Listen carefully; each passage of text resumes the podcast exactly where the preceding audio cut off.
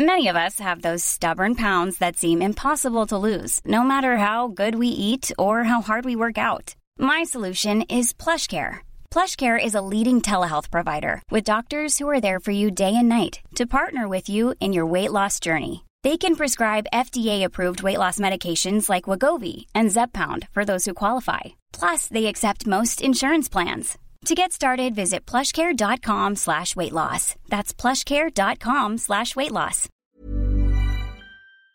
El Santo Evangelio según San Marcos. Capítulo 1. Principio del Evangelio de Jesucristo, Hijo de Dios. Como está escrito en Isaías el profeta, He aquí yo envío mi mensajero delante de tu faz, el cual preparará tu camino delante de ti. Voz del que clama en el desierto, preparad el camino del Señor, enderezad sus sendas.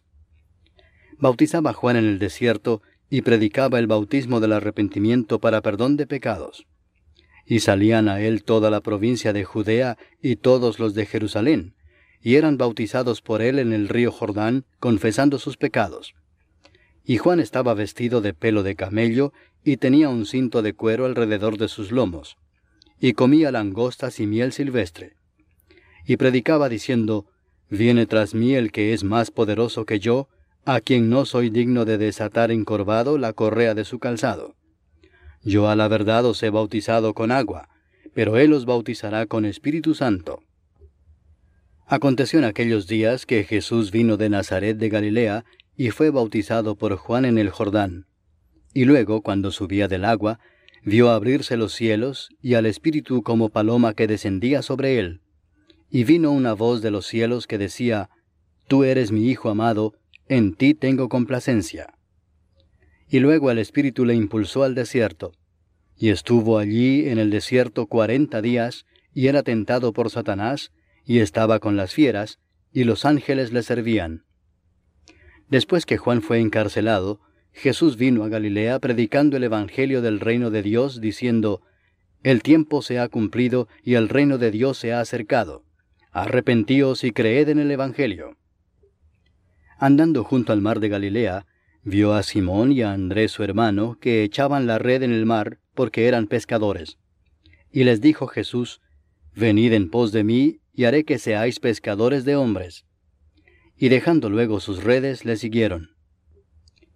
Pasando de allí un poco más adelante, vio a Jacobo, hijo de Zebedeo, y a Juan su hermano, también ellos en la barca, que remendaban las redes. Y luego los llamó, y dejando a su padre Zebedeo en la barca con los jornaleros, le siguieron. Y entraron en Capernaún, y los días de reposo entrando en la sinagoga enseñaba. Y se admiraban de su doctrina, porque les enseñaba como quien tiene autoridad y no como los escribas.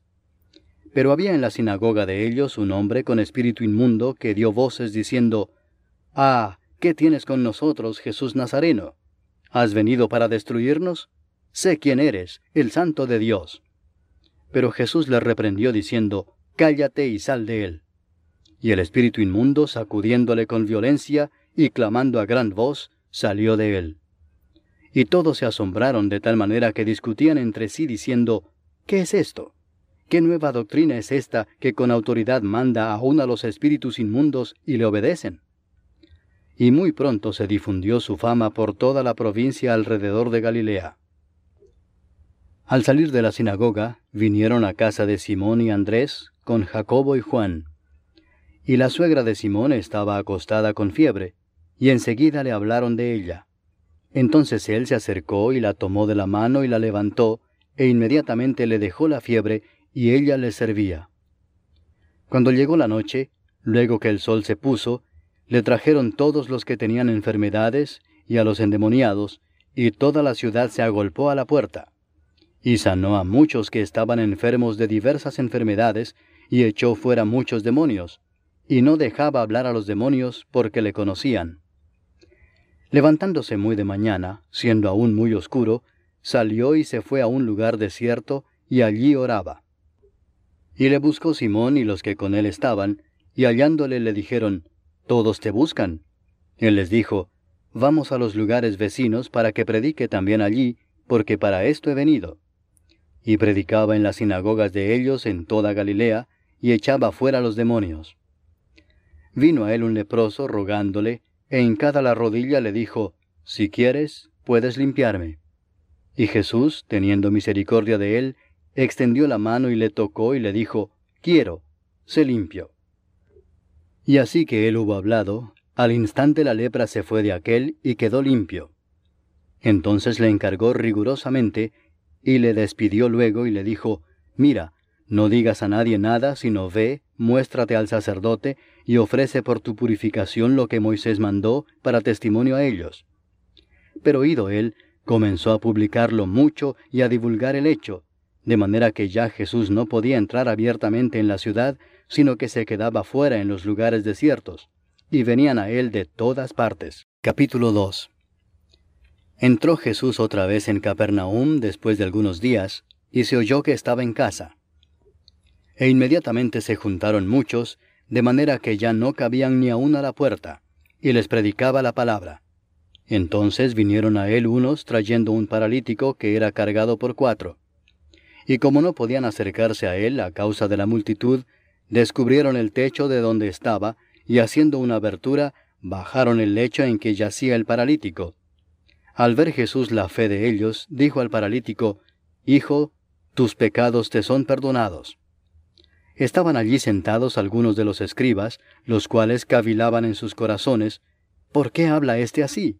Blasfemias dice, ¿quién puede perdonar pecados sino solo Dios? Y conociendo luego Jesús en su espíritu que cavilaban de esta manera dentro de sí mismos, les dijo, ¿Por qué caviláis así en vuestros corazones? ¿Qué es más fácil decir al paralítico, tus pecados te son perdonados, o decirle, levántate, toma tu lecho y anda? Pues para que sepáis que el Hijo del Hombre tiene potestad en la tierra para perdonar pecados, dijo al paralítico, a ti te digo, levántate, toma tu lecho y vete a tu casa. Entonces él se levantó enseguida, y tomando su lecho salió delante de todos, de manera que todos se asombraron y glorificaron a Dios diciendo, Nunca hemos visto tal cosa. Después volvió a salir al mar. Hiring for your small business? If you're not looking for professionals on LinkedIn, you're looking in the wrong place. That's like looking for your car keys in a fish tank. LinkedIn helps you hire professionals you can't find anywhere else, even those who aren't actively searching for a new job but might be open to the perfect role. In a given month, over 70% of LinkedIn users don't even visit other leading job sites. So start looking in the right place. With LinkedIn, you can hire professionals like a professional. Post your free job on linkedin.com slash achieve today. Hey, Dave. Yeah, Randy. Since we founded Bombus, we've always said our socks, underwear, and T-shirts are super soft. Any new ideas? Maybe sublimely soft. Or disgustingly cozy. Wait, what? I got it. Bombas. Absurdly comfortable essentials for yourself And for those facing homelessness. because one purchased equals one donated. Wow, did we just write an ad? Yes. Bombas. Big comfort for everyone. Go to bombas.com slash ACAST and use code ACAST for 20% off your first purchase. Y toda la gente venía a él y les enseñaba. Y al pasar, vio a Leví, hijo de Alfeo, sentado al banco de los tributos públicos, y le dijo, Sígueme. Y levantándose le siguió. Aconteció que estando Jesús a la mesa en casa de él, muchos publicanos y pecadores estaban también a la mesa juntamente con Jesús y sus discípulos, porque había muchos que le habían seguido. Y los escribas y los fariseos, viéndole comer con los publicanos y con los pecadores, dijeron a los discípulos, ¿Qué es esto que él come y bebe con los publicanos y pecadores? Al oír esto Jesús les dijo, Los sanos no tienen necesidad de médico, sino los enfermos. No he venido a llamar a justos, sino a pecadores. Y los discípulos de Juan y los de los fariseos ayunaban, y vinieron y le dijeron, ¿Por qué los discípulos de Juan y los de los fariseos ayunan, y tus discípulos no ayunan? Jesús les dijo, ¿Acaso pueden los que están de bodas ayunar mientras está con ellos el esposo? Entre tanto que tienen consigo al esposo, no pueden ayunar. Pero vendrán días cuando el esposo les será quitado, y entonces en aquellos días ayunarán. Nadie pone remiendo de paño nuevo en vestido viejo. De otra manera, el mismo remiendo nuevo tira de lo viejo, y se hace peor la rotura. Y nadie echa vino nuevo en odres viejos, De otra manera, el vino nuevo rompe los odres, y el vino se derrama, y los odres se pierden. Pero el vino nuevo en odres nuevos se ha de echar. Aconteció que al pasar él por los sembrados un día de reposo, sus discípulos andando comenzaron a arrancar espigas. Entonces los fariseos le dijeron, Mira, ¿por qué hacen en el día de reposo lo que no es lícito? Pero él les dijo, ¿Nunca leísteis lo que hizo David cuando tuvo necesidad y sintió hambre, él y los que con él estaban? ¿Cómo entró en la casa de Dios, siendo Abiatar sumo sacerdote, y comió los panes de la proposición, de los cuales no es lícito comer sino a los sacerdotes, y aún dio a los que con él estaban? También les dijo, El día de reposo fue hecho por causa del hombre, y no el hombre por causa del día de reposo. Por tanto, el Hijo del Hombre es Señor aún del día de reposo. Capítulo 3 Otra vez entró Jesús en la sinagoga, y había allí un hombre que tenía seca una mano, y le acechaban para ver si en el día de reposo le sanaría, a fin de poder acusarle. Entonces dijo al hombre que tenía la mano seca, Levántate y ponte en medio. Y les dijo, ¿Es lícito en los días de reposo hacer bien o hacer mal, salvar la vida o quitarla? Pero ellos callaban.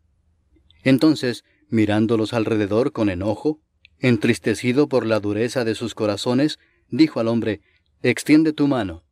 Y él la extendió y la mano le fue restaurada sana. Y salidos los fariseos, tomaron consejo con los herodianos contra él para destruirle. Mas Jesús se retiró al mar con sus discípulos, y le siguió gran multitud de Galilea, y de Judea, de Jerusalén, de Idumea, del otro lado del Jordán, y de los alrededores de Tiro y de Sidón, oyendo cuán grandes cosas hacía, grandes multitudes vinieron a él. Y dijo a sus discípulos que le tuviesen siempre lista la barca, a causa del gentío, para que no le oprimiesen. Porque había sanado a muchos, de manera que por tocarle, cuantos tenían plagas caían sobre él. Y los espíritus inmundos al verle, se postraban delante de él y daban voces diciendo, Tú eres el Hijo de Dios. Mas él les reprendía mucho para que no le descubriesen. Después subió al monte y llamó así a los que él quiso, y vinieron a él. Y estableció a doce para que estuviesen con él y para enviarlos a predicar, y que tuviesen autoridad para sanar enfermedades y para echar fuera demonios. A Simón, a quien puso por sobrenombre Pedro, a Jacobo, hijo de Zebedeo, y a Juan, hermano de Jacobo, a quienes apellidó Boanerges, esto es, hijos del trueno. A Andrés, Felipe, Bartolomé, Mateo, Tomás, Jacobo hijo de Alfeo, Tadeo, Simón el cananista, y Judas Iscariote, el que le entregó. Y vinieron a casa. Y se agolpó de nuevo la gente, de modo que ellos ni aún podían comer pan. Cuando lo oyeron los suyos, vinieron para prenderle, porque decían, Está fuera de sí, pero los escribas que habían venido de Jerusalén decían que tenía a Belcebú y que por el príncipe de los demonios echaba fuera los demonios. Y habiéndolos llamado, les decía en parábolas, ¿Cómo puede Satanás echar fuera a Satanás? Si un reino está dividido contra sí mismo, tal reino no puede permanecer. Y si una casa está dividida contra sí misma, tal casa no puede permanecer. Y si Satanás se levanta contra sí mismo y se divide, no puede permanecer, sino que ha llegado su fin. Ninguno puede entrar en la casa de un hombre fuerte y saquear sus bienes si antes no le ata, y entonces podrá saquear su casa. De cierto os digo que todos los pecados serán perdonados a los hijos de los hombres y las blasfemias cualesquiera que sean, pero cualquiera que blasfeme contra el Espíritu Santo no tiene jamás perdón, sino que es reo de juicio eterno, porque ellos habían dicho, tiene espíritu inmundo. Vienen después sus hermanos y su madre, y quedándose afuera enviaron a llamarle.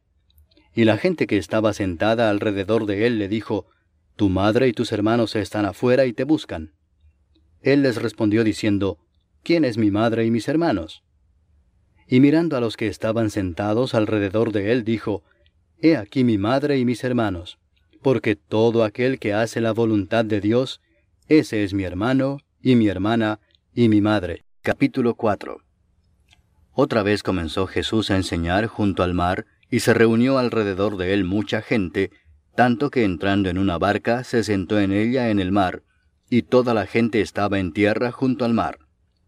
y les enseñaba por parábolas muchas cosas, y les decía en su doctrina, Oíd, he aquí el sembrador salió a sembrar, y al sembrar aconteció que una parte cayó junto al camino, y vinieron las aves del cielo y la comieron. Otra parte cayó en pedregales, donde no tenía mucha tierra, y brotó pronto porque no tenía profundidad de tierra. Pero salido el sol, se quemó y porque no tenía raíz, se secó. Otra parte cayó entre espinos, y los espinos crecieron y la ahogaron, y no dio fruto. Pero otra parte cayó en buena tierra, y dio fruto, pues brotó y creció y produjo a treinta, a sesenta y a ciento por uno. Entonces les dijo, El que tiene oídos para oír, oiga. Cuando estuvo solo, los que estaban cerca de él con los doce le preguntaron sobre la parábola. Y les dijo, A vosotros os es dado saber el misterio del reino de Dios, mas a los que están fuera, por parábolas todas las cosas, para que viendo vean y no perciban, y oyendo oigan y no entiendan, para que no se conviertan y les sean perdonados los pecados. Y les dijo, ¿No sabéis esta parábola? ¿Cómo pues entenderéis todas las parábolas? El sembrador es el que siembra la palabra, y estos son los de junto al camino, en quienes se siembra la palabra, pero después que la oyen, enseguida viene Satanás y quita la palabra que se sembró en sus corazones. Estos son asimismo los que fueron sembrados en pedregales, los que cuando han oído la palabra, al momento la reciben con gozo, pero no tienen raíz en sí, sino que son de corta duración, porque cuando viene la tribulación o la persecución por causa de la palabra, luego tropiezan. Estos son los que fueron sembrados entre espinos, los que oyen la palabra, pero los afanes de este siglo y el engaño de las riquezas y las codicias de otras cosas entran y ahogan la palabra y se hace infructuosa. Y estos son los que fueron sembrados en buena tierra, los que oyen la palabra y la reciben, y dan fruto a treinta, a sesenta y a ciento por uno. También les dijo, ¿acaso se trae la luz para ponerla debajo del almud o debajo de la cama? ¿No es para ponerla en el candelero? Porque no hay nada oculto que no haya de ser manifestado, ni escondido que no haya de salir a luz. Si alguno tiene oídos para oír, oiga. Les dijo también, Mirad lo que oís porque con la medida con que medís os será medido, y aún se os añadirá a vosotros los que oís. Porque al que tiene se le dará, y al que no tiene, aún lo que tiene se le quitará. Decía además, así es el reino de Dios como cuando un hombre echa semilla en la tierra, y duerme y se levanta de noche y de día, y la semilla brota y crece sin que él sepa cómo. Porque de suyo lleva fruto la tierra, primero hierba, luego espiga, después grano lleno en la espiga. Y cuando el fruto está maduro, enseguida se mete la hoz, porque la siega ha llegado. Decía también, ¿a qué haremos semejante el reino de Dios? ¿O con qué parábola lo compararemos? Es como el grano de mostaza que cuando se siembra en tierra es la más pequeña de todas las semillas que hay en la tierra, pero después de sembrado, crece y se hace la mayor de todas las hortalizas y echa grandes ramas, de tal manera que las aves del cielo pueden morar bajo su sombra. Con muchas parábolas como estas les hablaba la palabra conforme a lo que podían oír, y sin parábolas no les hablaba, aunque a sus discípulos en particular les declaraba todo. Aquel día, cuando llegó la noche, les dijo, Pasemos al otro lado. Y despidiendo a la multitud, le tomaron como estaba en la barca, y había también con él otras barcas.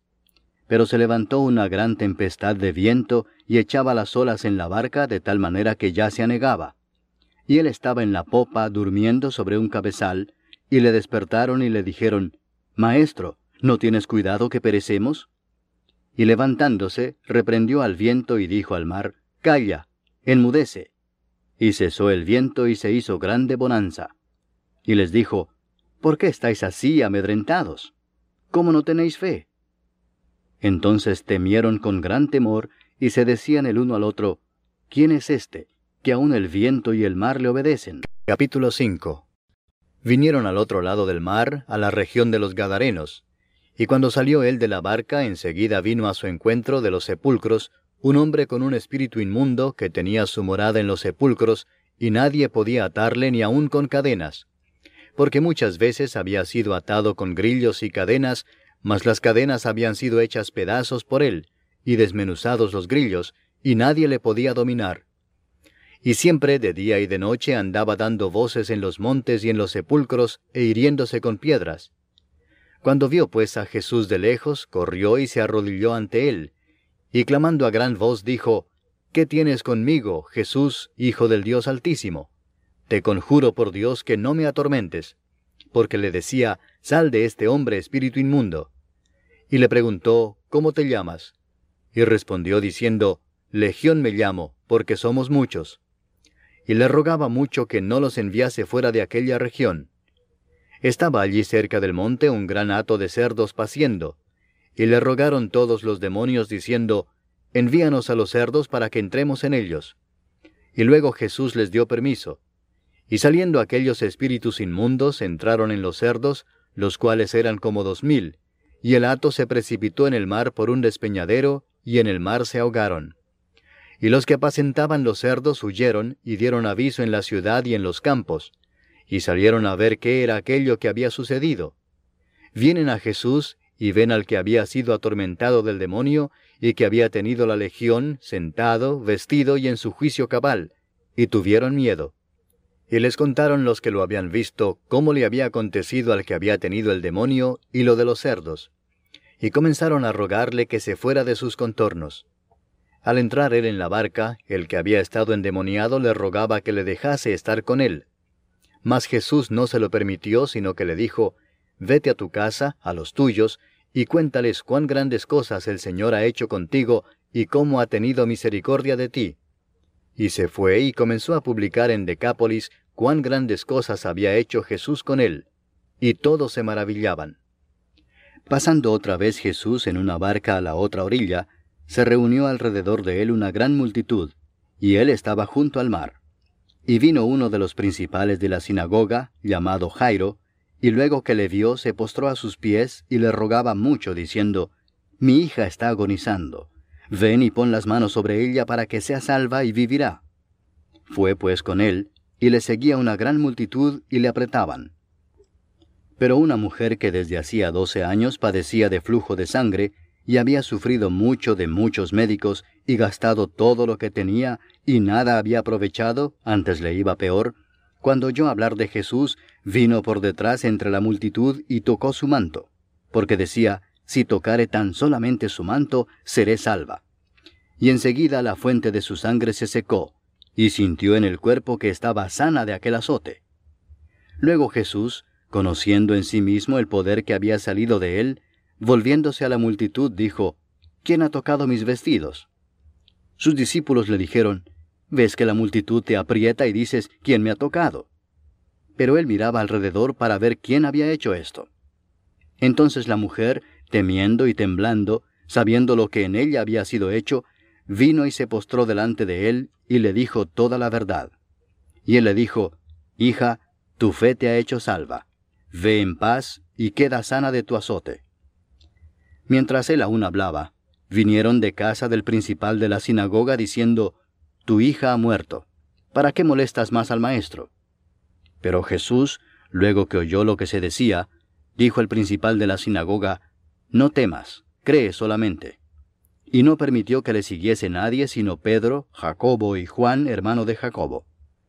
Y vino a casa del principal de la sinagoga, y vio el alboroto y a los que lloraban y lamentaban mucho. Y entrando les dijo, ¿Por qué alborotáis y lloráis? La niña no está muerta, sino duerme. Y se burlaban de él.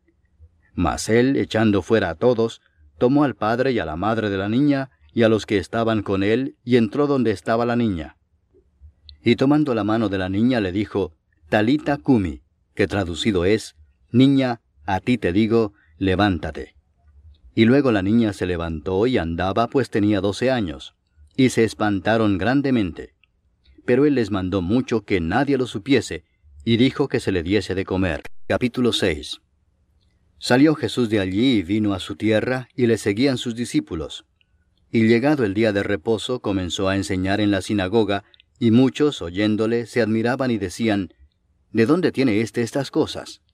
¿Y qué sabiduría es esta que le es dada y estos milagros que por sus manos son hechos? ¿No es este el carpintero, hijo de María, hermano de Jacobo, de José, de Judas y de Simón? ¿No están también aquí con nosotros sus hermanas? Y se escandalizaban de él. Mas Jesús les decía, No hay profeta sin honra sino en su propia tierra y entre sus parientes y en su casa. Y no pudo hacer allí ningún milagro, salvo que sanó a unos pocos enfermos poniendo sobre ellos las manos. Y estaba asombrado de la incredulidad de ellos. Y recorría las aldeas de alrededor, enseñando.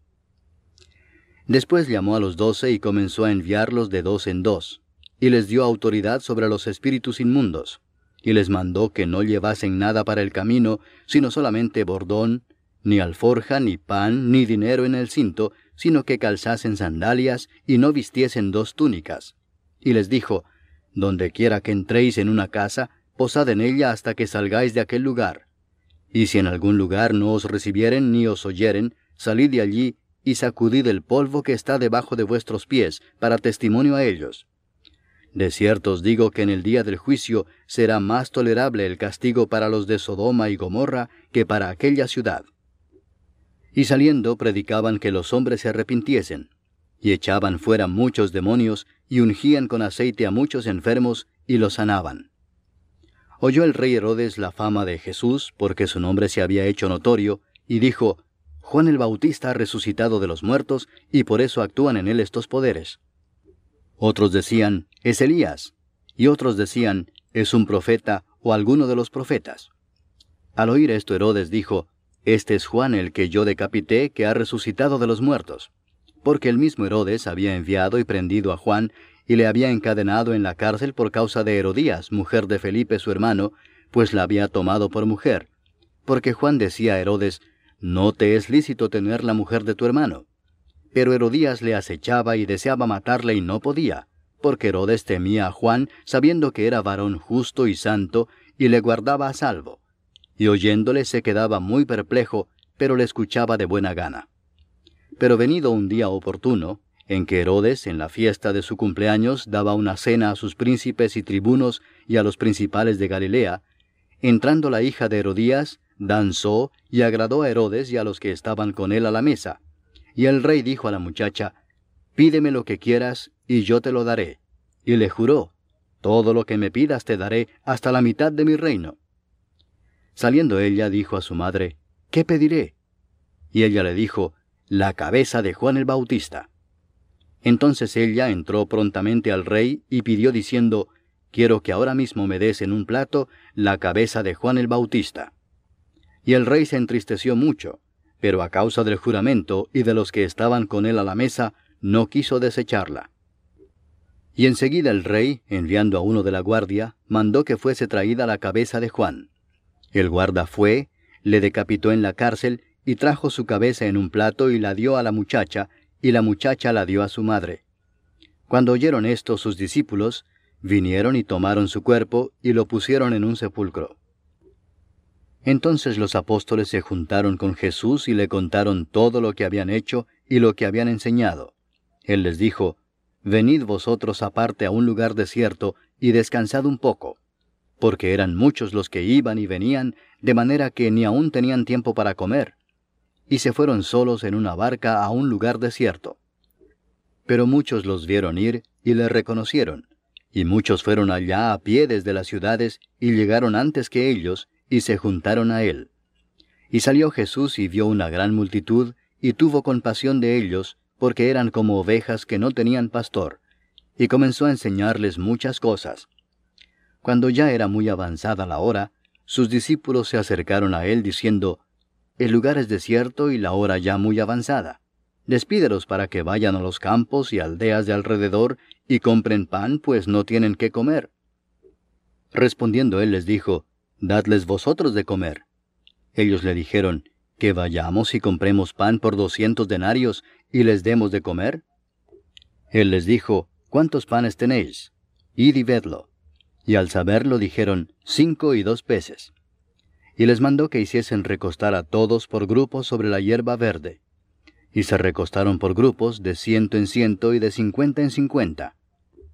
Entonces tomó los cinco panes y los dos peces, y levantando los ojos al cielo bendijo y partió los panes, y dio a sus discípulos para que los pusiesen delante, y repartió los dos peces entre todos. Y comieron todos y se saciaron. Y recogieron de los pedazos doce cestas llenas, y de lo que sobró de los peces. Y los que comieron eran cinco mil hombres. Enseguida hizo a sus discípulos entrar en la barca e ir delante de él a Bethsaida, en la otra ribera, entre tanto que él despedía a la multitud. Y después que los hubo despedido, se fue al monte a orar. Y al venir la noche, la barca estaba en medio del mar, y él solo en tierra. Y viéndoles remar con gran fatiga, porque el viento les era contrario, cerca de la cuarta vigilia de la noche, vino a ellos andando sobre el mar y quería adelantárseles. Viéndole ellos andar sobre el mar, pensaron que era un fantasma y gritaron, porque todos le veían y se turbaron. Pero enseguida habló con ellos y les dijo, Tened ánimo, yo soy, no temáis. Y subió a ellos en la barca, y se calmó el viento. Y ellos se asombraron en gran manera, y se maravillaban, porque aún no habían entendido lo de los panes, por cuanto estaban endurecidos sus corazones. Terminada la travesía, vinieron a tierra de Genezaret y arribaron a la orilla. Y saliendo ellos de la barca, enseguida la gente le conoció. Y recorriendo toda la tierra de alrededor, comenzaron a traer de todas partes enfermos en lechos a donde oían que estaba. Y donde quiera que entraba, en aldeas, ciudades o campos, ponían en las calles a los que estaban enfermos, y le rogaban que les dejase tocar siquiera el borde de su manto. Y todos los que le tocaban quedaban sanos. Capítulo 7 Se juntaron a Jesús los fariseos y algunos de los escribas que habían venido de Jerusalén, los cuales, viendo a algunos de los discípulos de Jesús comer pan con manos inmundas, esto es, no lavadas, los condenaban. Porque los fariseos y todos los judíos, aferrándose a la tradición de los ancianos, si muchas veces no se lavan las manos, no comen. Y volviendo de la plaza, si no se lavan, no comen. Y otras muchas cosas hay que tomaron para guardar, como los lavamientos de los vasos de beber, y de los jarros, y de los utensilios de metal, y de los lechos. Le preguntaron pues los fariseos y los escribas, ¿por qué tus discípulos no andan conforme a la tradición de los ancianos, sino que comen pan con manos inmundas? Respondiendo él les dijo, Hipócritas, bien profetizó de vosotros Isaías, como está escrito, Este pueblo de labios me honra, mas su corazón está lejos de mí, pues en vano me honran, enseñando como doctrinas mandamientos de hombres porque dejando el mandamiento de Dios os aferráis a la tradición de los hombres, los lavamientos de los jarros y de los vasos de beber, y hacéis otras muchas cosas semejantes. Les decía también, bien invalidáis el mandamiento de Dios para guardar vuestra tradición, porque Moisés dijo, Honra a tu padre y a tu madre, y el que maldiga al padre o a la madre, muera irremisiblemente.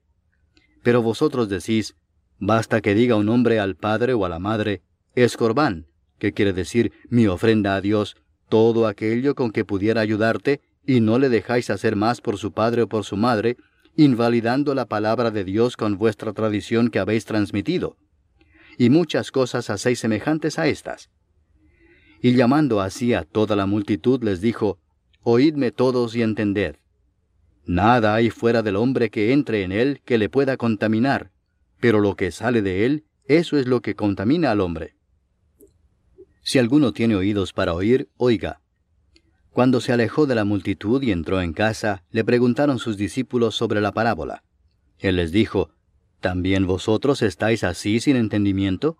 ¿No entendéis que todo lo de fuera que entra en el hombre no le puede contaminar, porque no entra en su corazón, sino en el vientre y sale a la letrina? Esto decía haciendo limpios todos los alimentos. Pero decía que lo que del hombre sale, eso contamina al hombre porque de dentro del corazón de los hombres salen los malos pensamientos, los adulterios, las fornicaciones, los homicidios, los hurtos, las avaricias, las maldades, el engaño, la lascivia, la envidia, la maledicencia, la soberbia, la insensatez. Todas estas maldades de dentro salen y contaminan al hombre. Levantándose de allí se fue a la región de Tiro y de Sidón y entrando en una casa no quiso que nadie lo supiese, pero no pudo esconderse, porque una mujer cuya hija tenía un espíritu inmundo, luego que oyó de él, vino y se postró a sus pies.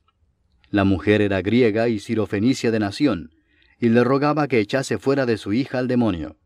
Pero Jesús le dijo, Deja primero que se sacien los hijos, porque no está bien tomar el pan de los hijos y echarlo a los perrillos. Respondió ella y le dijo, Sí, señor, pero aún los perrillos debajo de la mesa comen de las migajas de los hijos. Entonces le dijo, Por esta palabra, ve, el demonio ha salido de tu hija. Y cuando llegó ella a su casa, halló que el demonio había salido y a la hija acostada en la cama. Volviendo a salir de la región de Tiro, vino por Sidón al mar de Galilea, pasando por la región de Decápolis. Y le trajeron un sordo y tartamudo, y le rogaron que le pusiera la mano encima. Y tomándole aparte de la gente, metió los dedos en las orejas de él, y escupiendo tocó su lengua, y levantando los ojos al cielo, gimió y le dijo, Efata, es decir, sea abierto. Al momento fueron abiertos sus oídos, y se desató la ligadura de su lengua, y hablaba bien. Y les mandó que no lo dijesen a nadie. Pero cuanto más les mandaba, tanto más y más lo divulgaban. Y en gran manera se maravillaban, diciendo, Bien lo ha hecho todo, hace a los sordos oír y a los mudos hablar. Capítulo 8 En aquellos días, como había una gran multitud, y no tenían qué comer, Jesús llamó a sus discípulos y les dijo, tengo compasión de la gente porque ya hace tres días que están conmigo y no tienen qué comer. Y si los enviare en ayunas a sus casas, se desmayarán en el camino, pues algunos de ellos han venido de lejos. Sus discípulos le respondieron, ¿De dónde podrá alguien saciar de pan a estos aquí en el desierto? Él les preguntó, ¿Cuántos panes tenéis? Ellos dijeron, Siete. Entonces mandó a la multitud que se recostase en tierra, y tomando los siete panes, Habiendo dado gracias, los partió y dio a sus discípulos para que los pusiesen delante, y los pusieron delante de la multitud. Tenían también unos pocos pececillos, y los bendijo y mandó que también los pusiesen delante. Y comieron y se saciaron, y recogieron de los pedazos que habían sobrado siete canastas. Eran los que comieron como cuatro mil, y los despidió. Y luego entrando en la barca con sus discípulos, vino a la región de Dalmanuta. Vinieron entonces los fariseos y comenzaron a discutir con él, pidiéndole señal del cielo para tentarle. Y gimiendo en su espíritu dijo, ¿Por qué pide señal esta generación?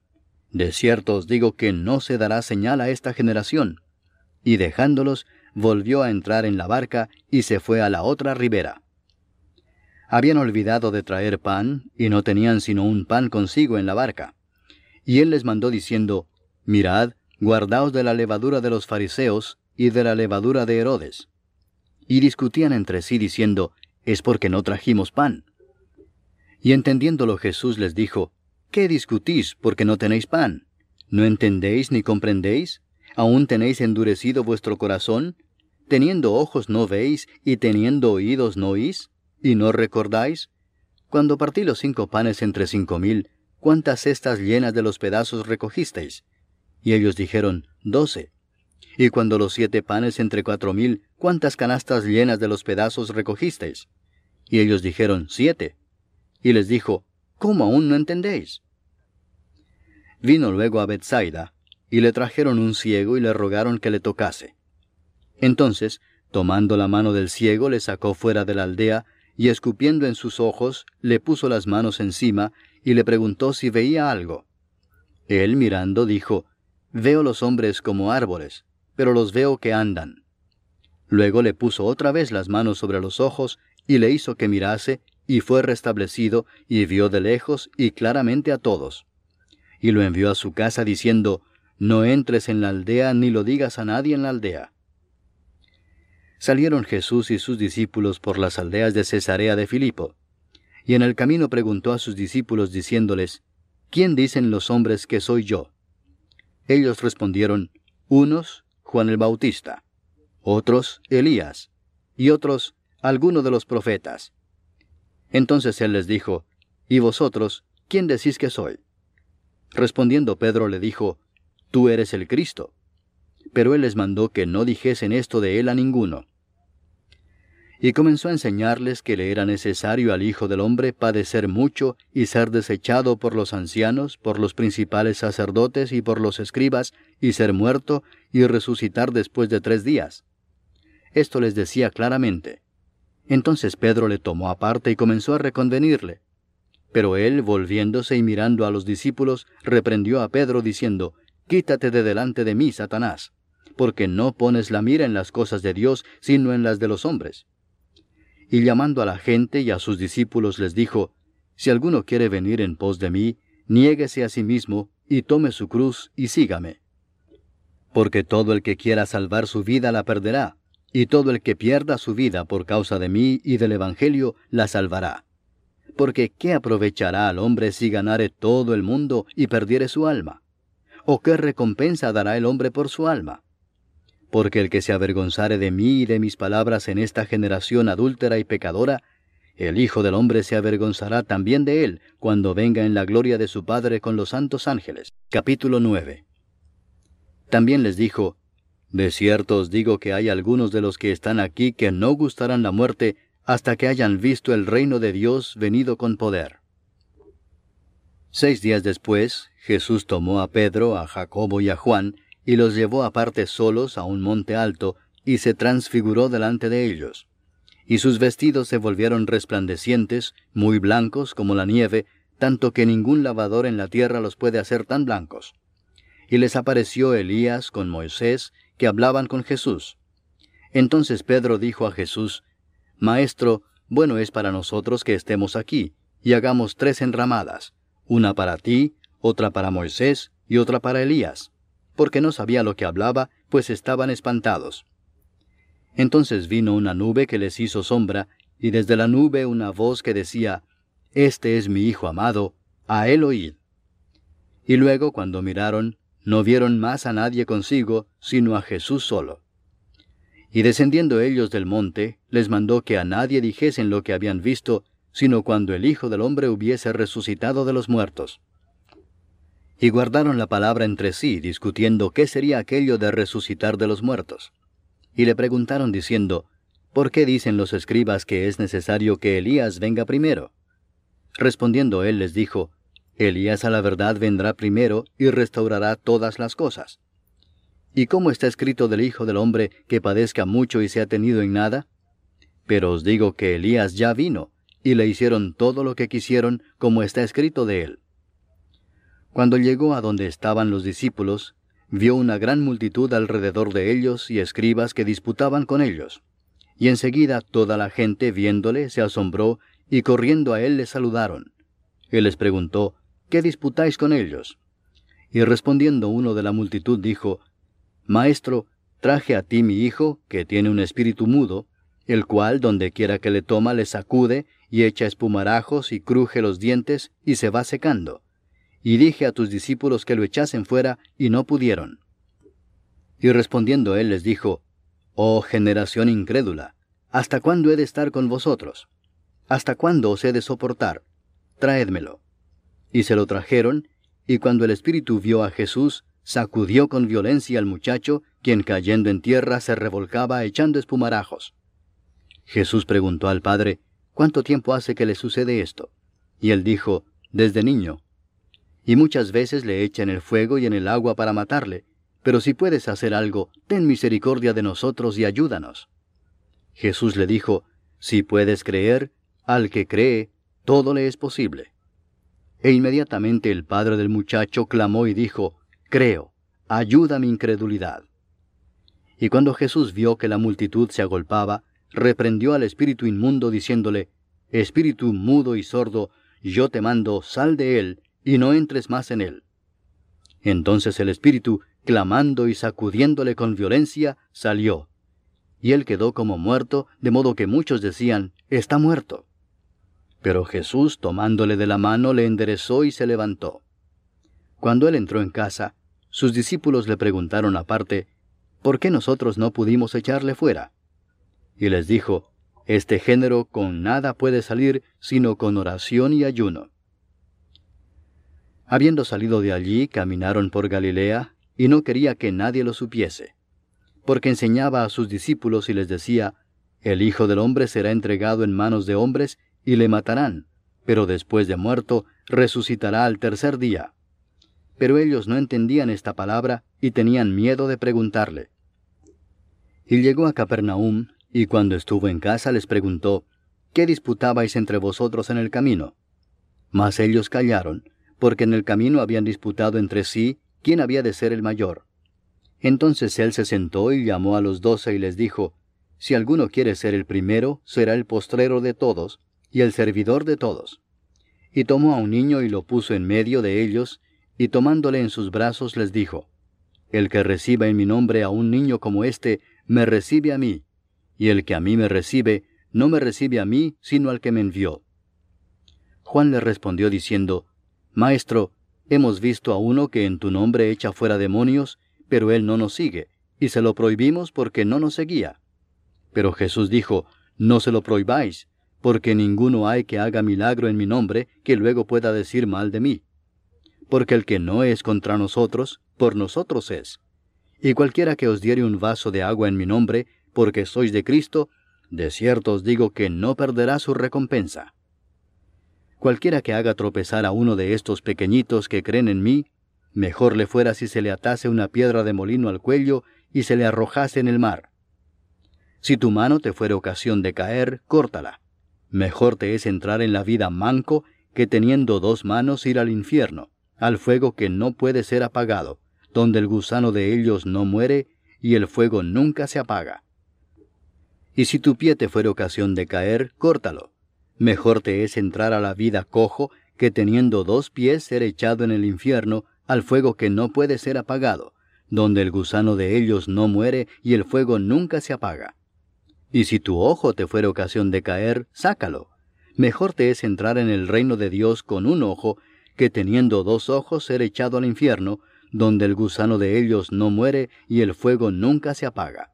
Porque todos serán salados con fuego, y todo sacrificio será salado con sal. Buena es la sal, mas si la sal se hace insípida, ¿con qué la sazonaréis? Tened sal en vosotros mismos, y tened paz los unos con los otros. Capítulo 10 Levantándose de allí vino a la región de Judea y al otro lado del Jordán, y volvió el pueblo a juntarse a él, y de nuevo les enseñaba como solía. Y se acercaron los fariseos y le preguntaron para tentarle si era lícito al marido repudiar a su mujer. Él respondiendo les dijo, ¿Qué os mandó Moisés?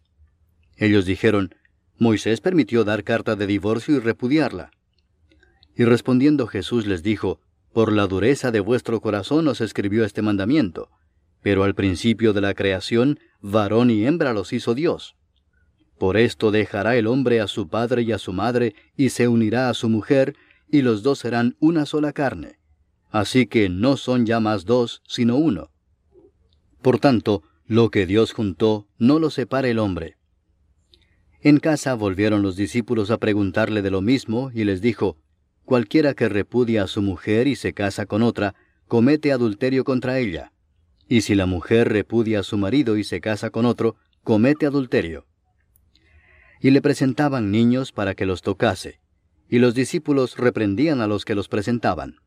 Viéndolo Jesús, se indignó y les dijo, Dejad a los niños venir a mí y no se lo impidáis, porque de los tales es el reino de Dios. De cierto os digo que el que no reciba el reino de Dios como un niño, no entrará en él. Y tomándolos en los brazos, poniendo las manos sobre ellos, los bendecía. Al salir él para seguir su camino, vino uno corriendo e hincando la rodilla delante de él le preguntó, Maestro bueno, ¿qué haré para heredar la vida eterna? Jesús le dijo, ¿por qué me llamas bueno? Ninguno hay bueno sino solo uno, Dios. Los mandamientos sabes. No adulteres, no mates, no hurtes, no digas falso testimonio, no defraudes. Honra a tu padre y a tu madre. Él entonces respondiendo le dijo, Maestro, todo esto lo he guardado desde mi juventud. Entonces Jesús mirándole le amó y le dijo, Una cosa te falta.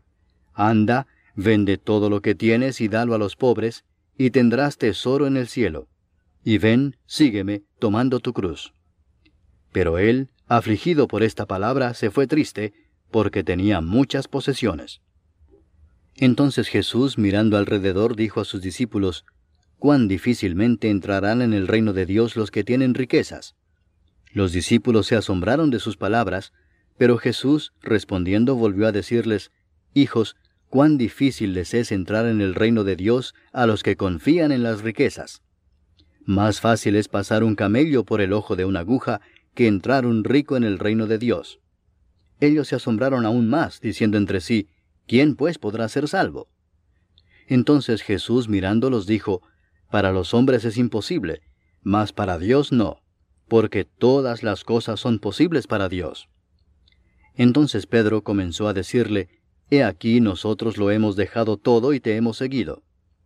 Respondió Jesús y dijo, De cierto os digo que no hay ninguno que haya dejado casa, o hermanos, o hermanas, o padre, o madre, o mujer, o hijos, o tierras por causa de mí y del Evangelio, que no reciba cien veces más ahora en este tiempo, casas, hermanos, hermanas, madres, hijos y tierras, con persecuciones, y en el siglo venidero la vida eterna.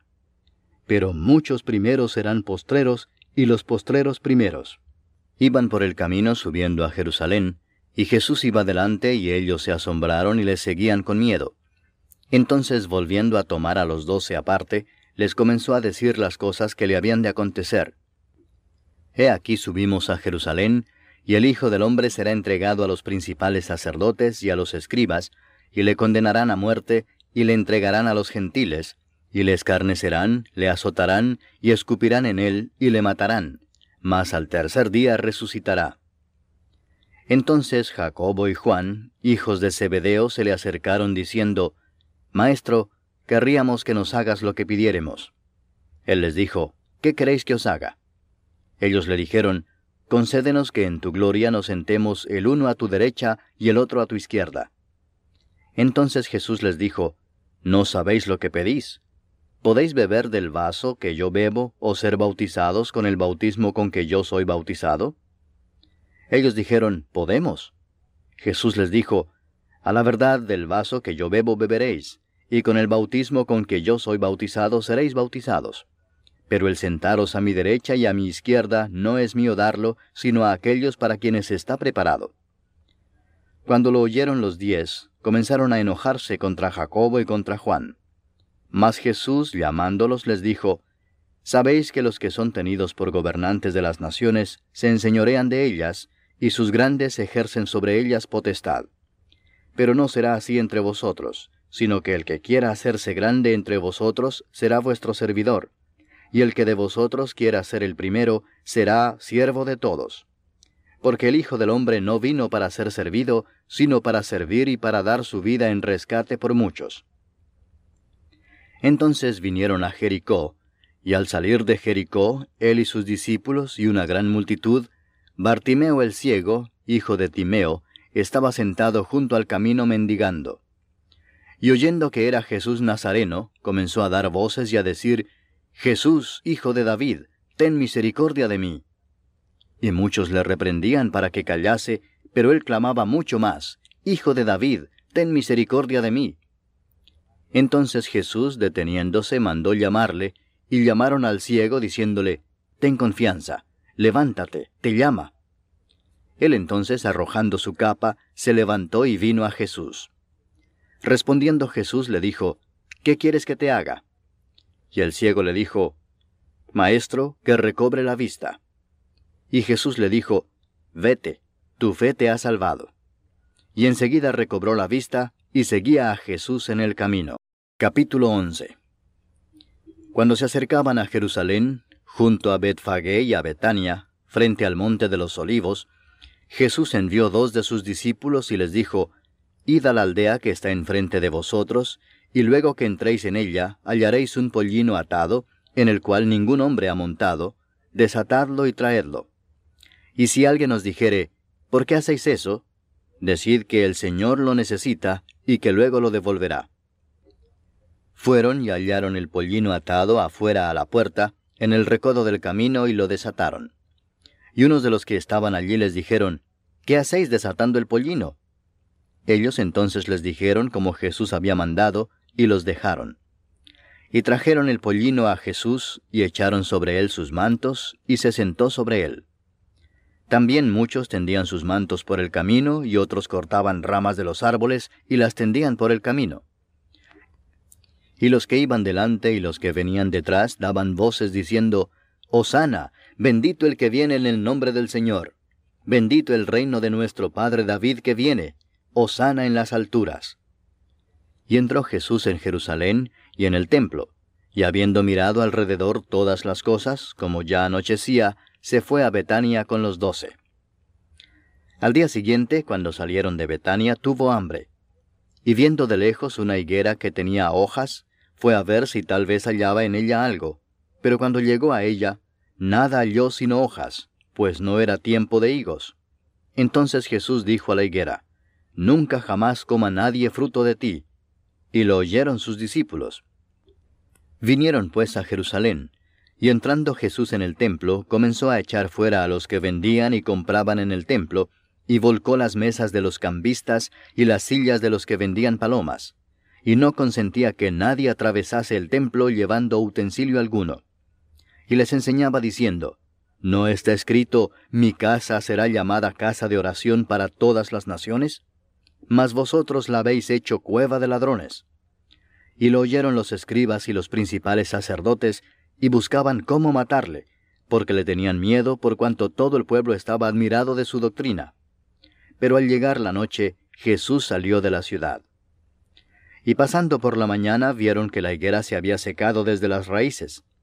Entonces Pedro, acordándose, le dijo, Maestro, mira, la higuera que maldijiste se ha secado. Respondiendo Jesús les dijo, Tened fe en Dios porque de cierto os digo que cualquiera que dijere a este monte, quítate y échate en el mar, y no dudare en su corazón, sino creyere que será hecho lo que dice, lo que diga le será hecho. Por tanto os digo que todo lo que pidiereis orando, creed que lo recibiréis y os vendrá. Y cuando estéis orando, perdonad, si tenéis algo contra alguno, para que también vuestro Padre que está en los cielos os perdone a vosotros vuestras ofensas. Porque si vosotros no perdonáis, tampoco vuestro Padre que está en los cielos os perdonará vuestras ofensas. Volvieron entonces a Jerusalén, y andando él por el templo, vinieron a él los principales sacerdotes, los escribas y los ancianos, y le dijeron, ¿Con qué autoridad haces estas cosas, y quién te dio autoridad para hacer estas cosas? Jesús respondiendo les dijo, Os haré yo también una pregunta. Respondedme, y os diré con qué autoridad hago estas cosas. ¿El bautismo de Juan era del cielo o de los hombres? Respondedme. Entonces ellos discutían entre sí diciendo, Si decimos del cielo, dirá, ¿por qué pues no le creísteis? Y si decimos de los hombres, pero temían al pueblo, pues todos tenían a Juan como un verdadero profeta. Así que, respondiendo, dijeron a Jesús, No sabemos.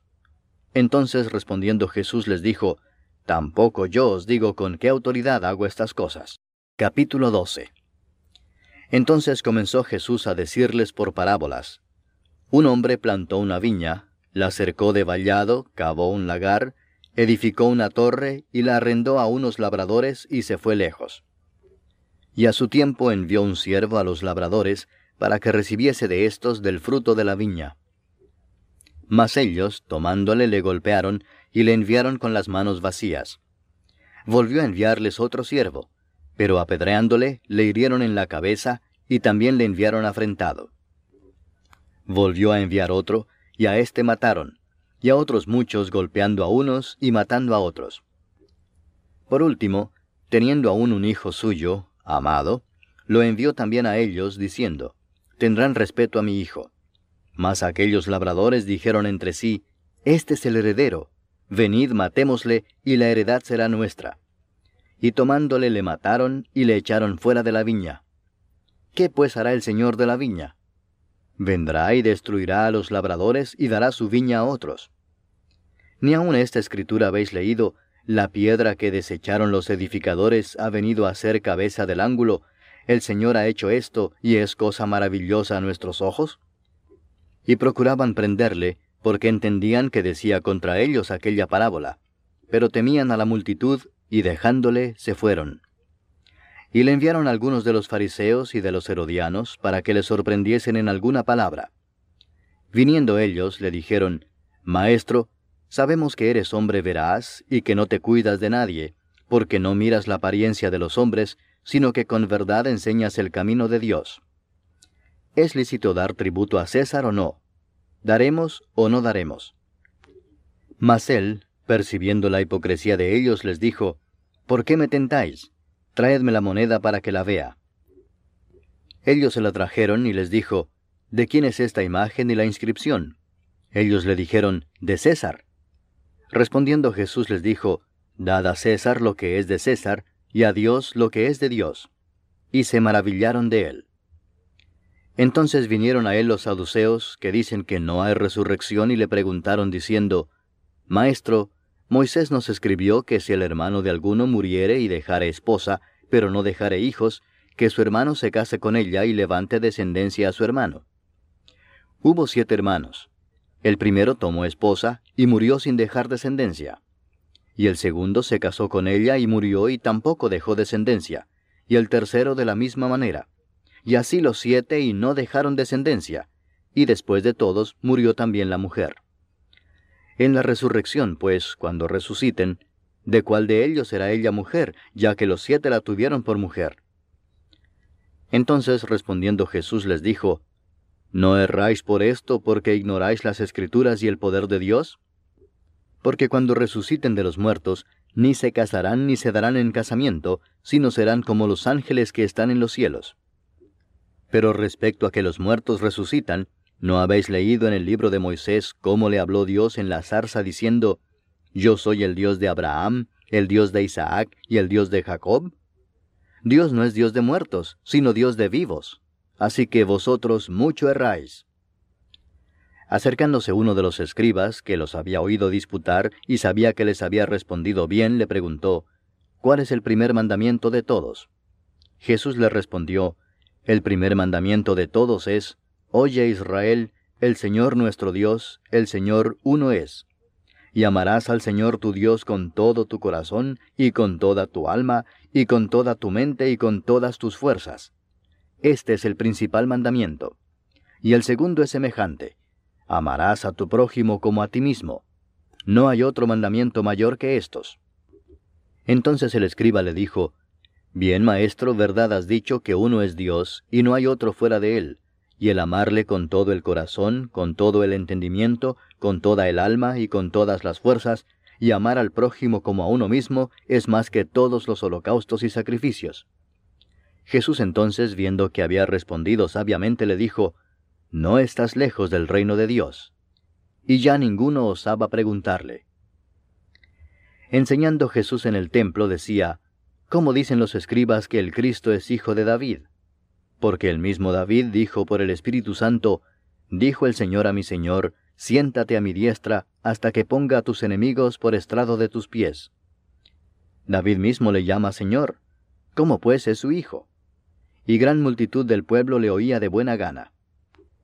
Y les decía en su doctrina, Guardaos de los escribas que gustan de andar con largas ropas y aman las salutaciones en las plazas y las primeras sillas en las sinagogas y los primeros asientos en las cenas, que devoran las casas de las viudas y por pretexto hacen largas oraciones.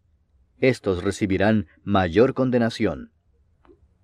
Estando Jesús sentado delante del arca de la ofrenda, miraba cómo el pueblo echaba dinero en el arca, y muchos ricos echaban mucho. Y vino una viuda pobre, y echó dos blancas, o sea, un cuadrante. Entonces llamando a sus discípulos les dijo, de cierto os digo que esta viuda pobre echó más que todos los que han echado en el arca, porque todos han echado de lo que les sobra, pero ésta de su pobreza echó todo lo que tenía, todo su sustento. Capítulo 13 Saliendo Jesús del templo, le dijo uno de sus discípulos, Maestro, mira qué piedras y qué edificios. Jesús respondiendo le dijo, ¿Ves estos grandes edificios? No quedará piedra sobre piedra que no sea derribada y se sentó en el monte de los olivos frente al templo. Y Pedro, Jacobo, Juan y Andrés le preguntaron aparte, Dinos, ¿cuándo serán estas cosas? ¿Y qué señal habrá cuando todas estas cosas hayan de cumplirse? Jesús respondiéndoles comenzó a decir, Mirad que nadie os engañe, porque vendrán muchos en mi nombre diciendo, Yo soy el Cristo, y engañarán a muchos. Mas cuando oigáis de guerras y de rumores de guerras, no os turbéis porque es necesario que suceda así, pero aún no es el fin.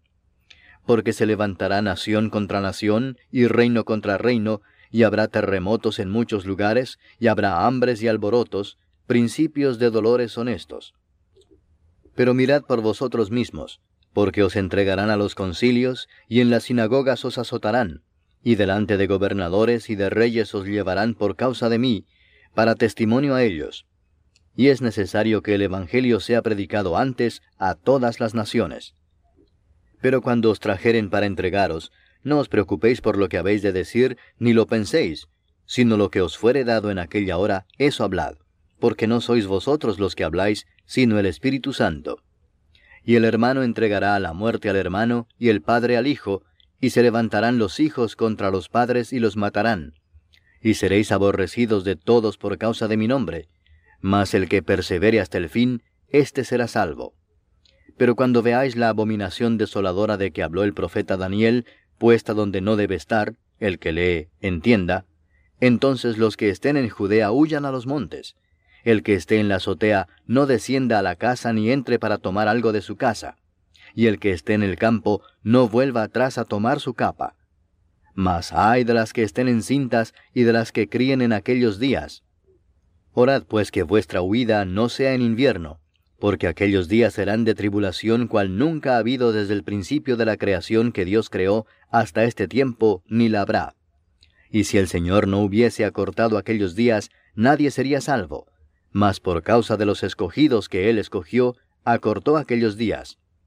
Entonces si algunos dijere, Mirad, aquí está el Cristo, o mirad, allí está, no le creáis, porque se levantarán falsos Cristos y falsos profetas, y harán señales y prodigios para engañar, si fuese posible, aún a los escogidos. Mas vosotros mirad, os lo he dicho todo antes. Pero en aquellos días, después de aquella tribulación, el sol se oscurecerá y la luna no dará su resplandor, y las estrellas caerán del cielo, y las potencias que están en los cielos serán conmovidas. Entonces verán al Hijo del Hombre que vendrá en las nubes con gran poder y gloria. Y entonces enviará sus ángeles y juntará a sus escogidos de los cuatro vientos, desde el extremo de la tierra hasta el extremo del cielo. De la higuera aprended la parábola. Cuando ya su rama está tierna y brotan las hojas, sabéis que el verano está cerca. Así también vosotros, cuando veáis que suceden estas cosas, conoced que está cerca a las puertas. De cierto os digo que no pasará esta generación hasta que todo esto acontezca. El cielo y la tierra pasarán, pero mis palabras no pasarán. Pero de aquel día y de la hora nadie sabe, ni aun los ángeles que están en el cielo, ni el Hijo, sino el Padre. Mirad, velad y orad, porque no sabéis cuándo será el tiempo. Es como el hombre que yéndose lejos dejó su casa y dio autoridad a sus siervos, y a cada uno su obra, y al portero mandó que velase. Velad pues, porque no sabéis cuándo vendrá el Señor de la casa, si al anochecer, o a la medianoche, o al canto del gallo, o a la mañana, para que cuando venga de repente no os halle durmiendo. Y lo que a vosotros digo, a todos lo digo. Velad. Capítulo 14. Dos días después era la Pascua y la fiesta de los panes sin levadura, y buscaban los principales sacerdotes y los escribas cómo prenderle por engaño y matarle, y decían, no durante la fiesta para que no se haga alboroto del pueblo. Pero estando él en Betania, en casa de Simón el leproso, y sentado a la mesa, vino una mujer con un vaso de alabastro de perfume de nardo puro de mucho precio, y quebrando el vaso de alabastro se lo derramó sobre su cabeza, y hubo algunos que se enojaron dentro de sí y dijeron, ¿Para qué se ha hecho este desperdicio de perfume? Porque podía haberse vendido por más de trescientos denarios y haberse dado a los pobres. Y murmuraban contra ella. Pero Jesús dijo, Dejadla, ¿por qué la molestáis? Buena obra me ha hecho. Siempre tendréis a los pobres con vosotros, y cuando queráis, les podréis hacer bien. Pero a mí no siempre me tendréis. Esta ha hecho lo que podía, porque se ha anticipado a ungir mi cuerpo para la sepultura. De cierto os digo que donde quiera que se predique este Evangelio en todo el mundo, también se contará lo que ésta ha hecho para memoria de ella. Entonces Judas Iscariote, uno de los doce, fue a los principales sacerdotes para entregárselo. Ellos, al oírlo, se alegraron y prometieron darle dinero, y Judas buscaba oportunidad para entregarle. El primer día de la fiesta de los panes sin levadura, cuando sacrificaban el cordero de la Pascua, sus discípulos le dijeron, ¿Dónde quieres que vayamos a preparar para que comas la Pascua? Y envió dos de sus discípulos y les dijo, Id a la ciudad y os saldrá al encuentro un hombre que lleva un cántaro de agua, seguidle, y donde entrare, decida al señor de la casa. El maestro dice, ¿Dónde está el aposento donde he de comer la Pascua con mis discípulos? Y él os mostrará un gran aposento alto ya dispuesto. Preparad para nosotros allí. Fueron sus discípulos y entraron en la ciudad, y hallaron como les había dicho, y prepararon la Pascua. Y cuando llegó la noche, vino él con los doce. Y cuando se sentaron a la mesa, mientras comían, dijo Jesús, De cierto os digo que uno de vosotros que come conmigo me va a entregar. Entonces ellos comenzaron a entristecerse y a decirle uno por uno, ¿Seré yo? Y el otro, ¿Seré yo? Él respondiendo les dijo, Es uno de los doce, el que moja conmigo en el plato. A la verdad el Hijo del Hombre va, según está escrito de él, mas ay de aquel hombre por quien el Hijo del Hombre es entregado. Bueno le fuera a ese hombre no haber nacido. Y mientras comían, Jesús tomó pan y bendijo y lo partió y les dio diciendo, Tomad, esto es mi cuerpo. Y tomando la copa y habiendo dado gracias, les dio, y bebieron de ella todos. Y les dijo, Esto es mi sangre del nuevo pacto, que por muchos es derramada. De cierto os digo que no beberé más del fruto de la vid hasta aquel día en que lo beba nuevo en el reino de Dios. Cuando hubieron cantado el himno, salieron al monte de los olivos. Entonces Jesús les dijo, Todos os escandalizaréis de mí esta noche, porque escrito está, heriré al pastor y las ovejas serán dispersadas. Pero después que haya resucitado, iré delante de vosotros a Galilea. Entonces Pedro le dijo, Aunque todos se escandalicen, yo no. Y le dijo Jesús, De cierto te digo que tú, hoy, en esta noche, antes que el gallo haya cantado dos veces, me negarás tres veces. Mas él con mayor insistencia decía, Si me fuera necesario morir contigo, no te negaré. También todos decían lo mismo. Vinieron pues a un lugar que se llama Getsemaní, y dijo a sus discípulos, Sentaos aquí entre tanto que yo oro. Y tomó consigo a Pedro, a Jacobo y a Juan, y comenzó a entristecerse y a angustiarse. Y les dijo, Mi alma está muy triste hasta la muerte. Quedaos aquí y velad. Yéndose un poco adelante, se postró en tierra y oró que si fuese posible, pasase de él aquella hora. Y decía, Abba Padre, todas las cosas son posibles para ti. Aparta de mí esta copa mas no lo que yo quiero, sino lo que tú.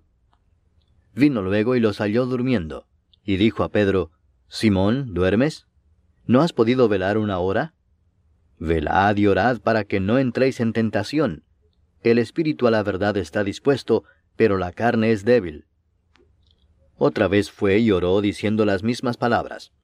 Al volver, otra vez los halló durmiendo porque los ojos de ellos estaban cargados de sueño, y no sabían qué responderle. Vino la tercera vez y les dijo, Dormid ya y descansad. Basta, la hora ha venido. He aquí el Hijo del Hombre es entregado en manos de los pecadores. Levantaos, vamos. He aquí se acerca el que me entrega.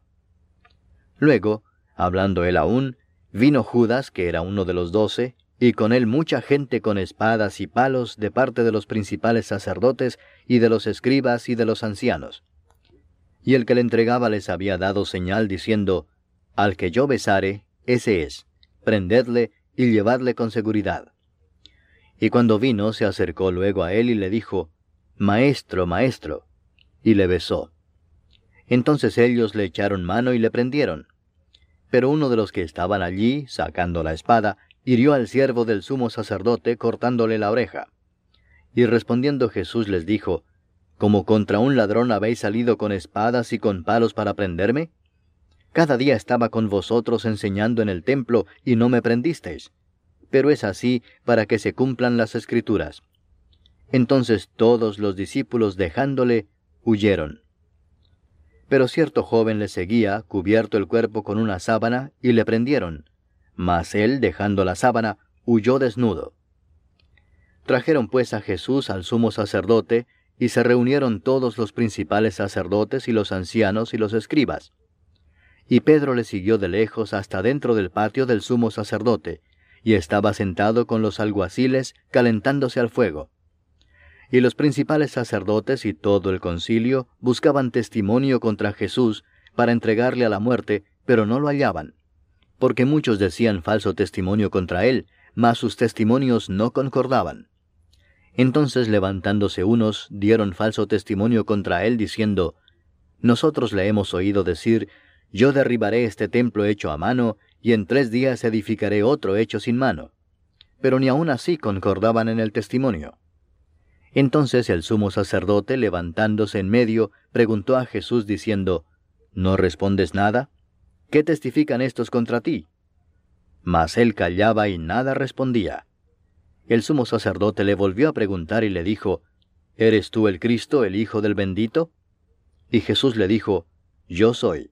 Y veréis al Hijo del hombre sentado a la diestra del poder de Dios y viniendo en las nubes del cielo.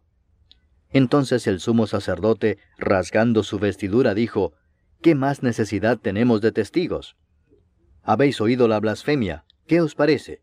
Y todos ellos le condenaron, declarándole ser digno de muerte.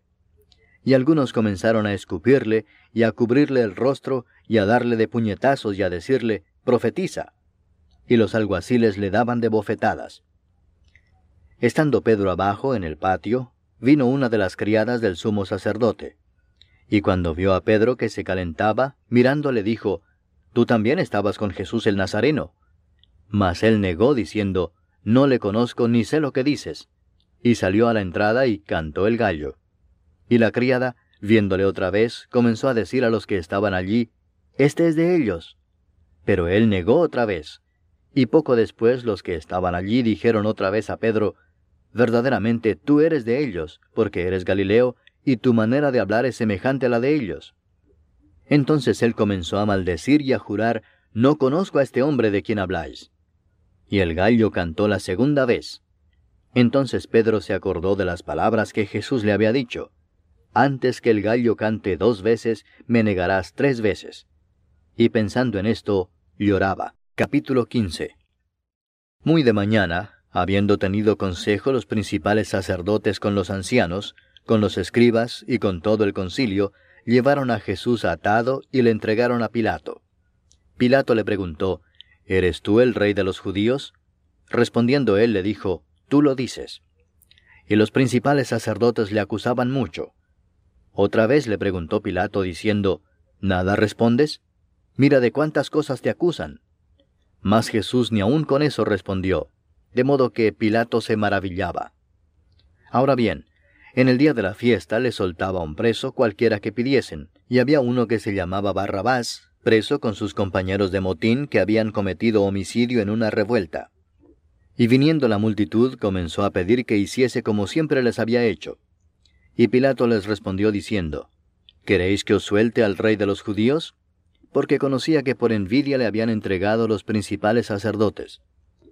Mas los principales sacerdotes incitaron a la multitud para que les soltase más bien a Barrabás. Respondiendo Pilato les dijo otra vez, ¿Qué pues queréis que haga del que llamáis rey de los judíos? Y ellos volvieron a dar voces, Crucifícale. Pilato les decía, Pues qué mal ha hecho. Pero ellos gritaban aún más, Crucifícale. Y Pilato, queriendo satisfacer al pueblo, les soltó a Barrabás y entregó a Jesús después de azotarle para que fuese crucificado. Entonces los soldados le llevaron dentro del atrio, esto es al pretorio, y convocaron a toda la compañía. Y le vistieron de púrpura, y poniéndole una corona tejida de espinas, comenzaron luego a saludarle, Salve, rey de los judíos. Y le golpeaban en la cabeza con una caña, y le escupían, y puestos de rodillas le hacían reverencias. Después de haberle escarnecido, le desnudaron la púrpura y le pusieron sus propios vestidos, y le sacaron para crucificarle. Y obligaron a uno que pasaba, Simón de Sirene, padre de Alejandro y de Rufo, que venía del campo, a que le llevase la cruz. Y le llevaron a un lugar llamado Gólgota, que traducido es lugar de la calavera. Y le dieron a beber vino mezclado con mirra, mas él no lo tomó. Cuando le hubieron crucificado, repartieron entre sí sus vestidos, echando suertes sobre ellos, para ver qué se llevaría cada uno. Era la hora tercera cuando le crucificaron. Y el título escrito de su causa era El Rey de los Judíos. Crucificaron también con él a dos ladrones, uno a su derecha y el otro a su izquierda. Y se cumplió la escritura que dice, y fue contado con los inicuos y los que pasaban le injuriaban meneando la cabeza y diciendo, Va, tú que derribas el templo de Dios y en tres días lo reedificas, sálvate a ti mismo y desciende de la cruz. De esta manera también los principales sacerdotes, escarneciendo, se decían unos a otros con los escribas, A otro salvó, a sí mismo no se puede salvar. El Cristo, Rey de Israel, descienda ahora de la cruz para que veamos y creamos. También los que estaban crucificados con él le injuriaban. Cuando vino la hora sexta, hubo tinieblas sobre toda la tierra hasta la hora novena. Y a la hora novena, Jesús clamó a gran voz diciendo, Eloi, Eloi, lama sabactani, que traducido es, Dios mío, Dios mío, ¿por qué me has desamparado? Y algunos de los que estaban allí decían al oírlo, Mirad, llama a Elías. Y corrió uno, y empapando una esponja en vinagre, y poniéndola en una caña, le dio a beber, diciendo, Dejad, veamos si viene Elías a bajarle. Mas Jesús, dando una gran voz, expiró. Entonces el velo del templo se rasgó en dos de arriba abajo, y el centurión que estaba frente a él, viendo que después de clamar había expirado así, dijo, Verdaderamente este hombre era hijo de Dios. También había algunas mujeres mirando de lejos, entre las cuales estaban María Magdalena, María la madre de Jacobo el menor y de José, y Salomé, quienes cuando él estaba en Galilea le seguían y le servían, y otras muchas que habían subido con él a Jerusalén. Cuando llegó la noche, porque era la preparación, es decir, la víspera del día de reposo, José de Arimatea, miembro noble del concilio, que también esperaba el reino de Dios, vino y entró osadamente a Pilato y pidió el cuerpo de Jesús. Pilato se sorprendió de que ya hubiese muerto, y haciendo venir al centurión le preguntó si ya estaba muerto. E informado por el centurión dio el cuerpo a José, el cual compró una sábana, y quitándolo lo envolvió en la sábana, y lo puso en un sepulcro que estaba cavado en una peña, e hizo rodar una piedra a la entrada del sepulcro. Y María Magdalena y María Madre de José miraban dónde lo ponían. Capítulo 16 Cuando pasó el día de reposo, María Magdalena, María la Madre de Jacobo y Salomé compraron especias aromáticas para ir a ungirle. Y muy de mañana, el primer día de la semana, vinieron al sepulcro ya salido el sol. Pero decían entre sí, ¿quién nos removerá la piedra de la entrada del sepulcro? Pero cuando miraron, vieron removida la piedra, que era muy grande. Y cuando entraron en el sepulcro, vieron a un joven sentado al lado derecho, cubierto de una larga ropa blanca, y se espantaron. Mas él les dijo, No os asustéis, buscáis a Jesús Nazareno el que fue crucificado ha resucitado, no está aquí. Mirad el lugar en donde le pusieron. Pero id, decid a sus discípulos y a Pedro que él va delante de vosotros a Galilea. Allí le veréis como os dijo. Y ellas se fueron huyendo del sepulcro porque les había tomado temblor y espanto, ni decían nada a nadie porque tenían miedo. Habiendo pues resucitado Jesús por la mañana el primer día de la semana, apareció primeramente a María Magdalena, de quien había echado siete demonios. Yendo ella, lo hizo saber a los que habían estado con él, que estaban tristes y llorando. Ellos, cuando oyeron que vivía y que había sido visto por ella, no lo creyeron.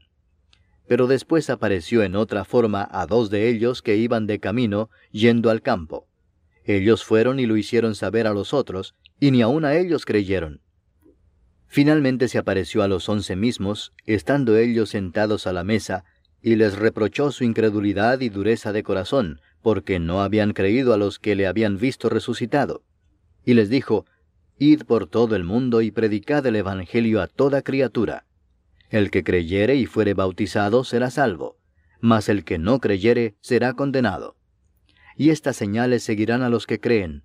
En mi nombre echarán fuera demonios, hablarán nuevas lenguas, tomarán en las manos serpientes, y si bebieren cosa mortífera, no les hará daño. Sobre los enfermos pondrán sus manos y sanarán.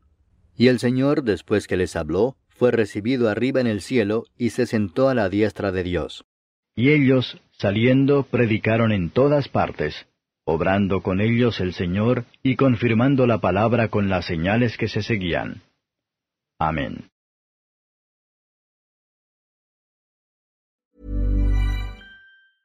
Acast anbefaler. Mit navn er Anders Morgenthaler. Over for mig sidder Roald Bergmann. Vi har lavet en ny podcast, der hedder Dopaminklubben. Og Dopaminklubben er en klub, hvor ADHD er fucking sjovt, og hvor det griner. Det behøver ikke at være super alvorligt. Vi er skide trætte af alle de der podcaster, forklarer mig nederen der. Vi gør grin med vores ADHD. Mulig ADHD. Ja, vi udreder mig, fordi nogen siger, at jeg har det. Jeg ved det ikke rigtigt, det finder vi ud af. Vi har i hvert fald lavet vedmål. Ind og lyt til Dopaminklubben. Hver uge udkommer vi. Der laver vi sjov og spas med at have den her vidunderlige dopaminmangel.